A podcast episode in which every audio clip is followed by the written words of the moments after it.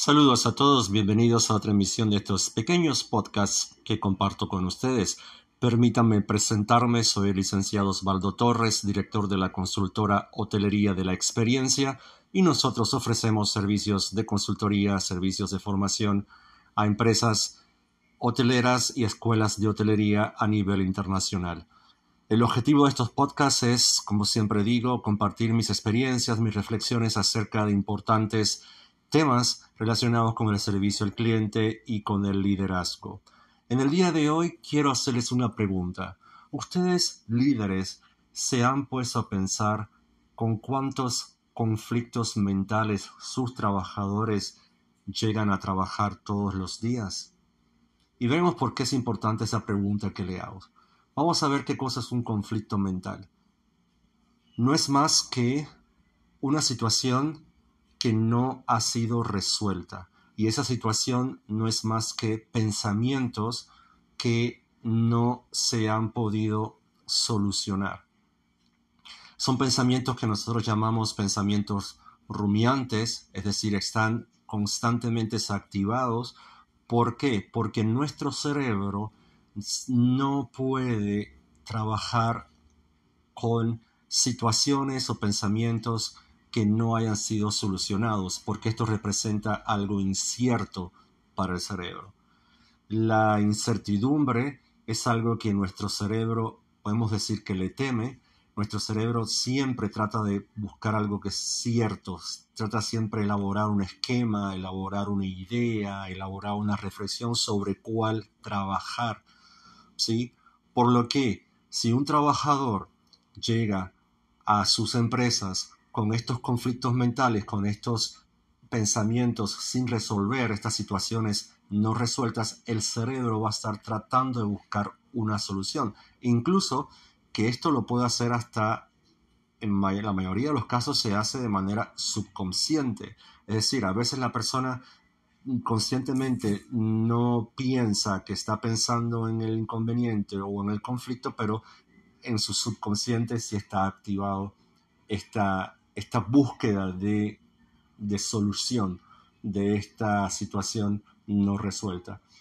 Y esto lo que va a provocar es que haya un gasto excesivo de energía en el cerebro de esos empleados. Y el cerebro conocemos que es un órgano que le presta especial atención al gasto energético, por lo tanto él va a movilizar todos los recursos energéticos en buscar la solución a ese problema y le va a quitar energía a otros procesos cerebrales muy importantes como es, por ejemplo, la atención.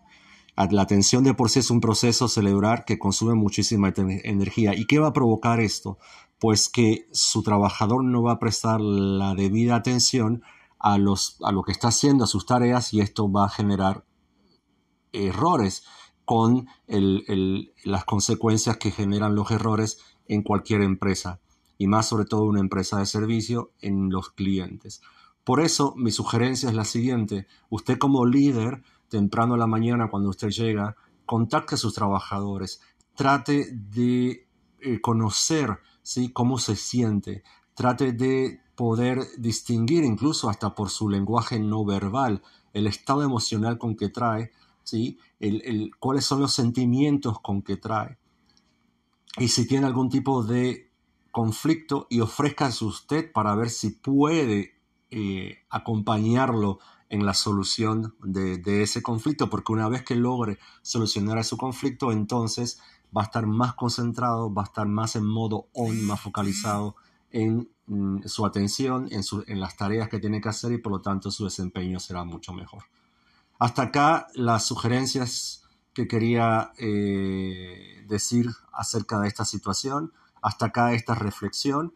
Y como de costumbre, me gustaría saber qué piensan ustedes de esto y si ustedes están en esta situación y consideran que nuestros servicios, tanto de consultoría como servicios de formación, serían de provecho para sus empresas, pues para nosotros será un gran placer estar ahí acompañándolos en, el aprendizaje y en el desarrollo de sus equipos de trabajo. Se pueden contactar con nosotros a través de nuestro sitio web en www.hotelguestexperience.com repito, www.hotelguestexperience.com o a través de nuestro correo electrónico osvaldo hotelguestexperience.com Una vez más, osvaldo hotelguestexperience.com y con gusto los asistiremos.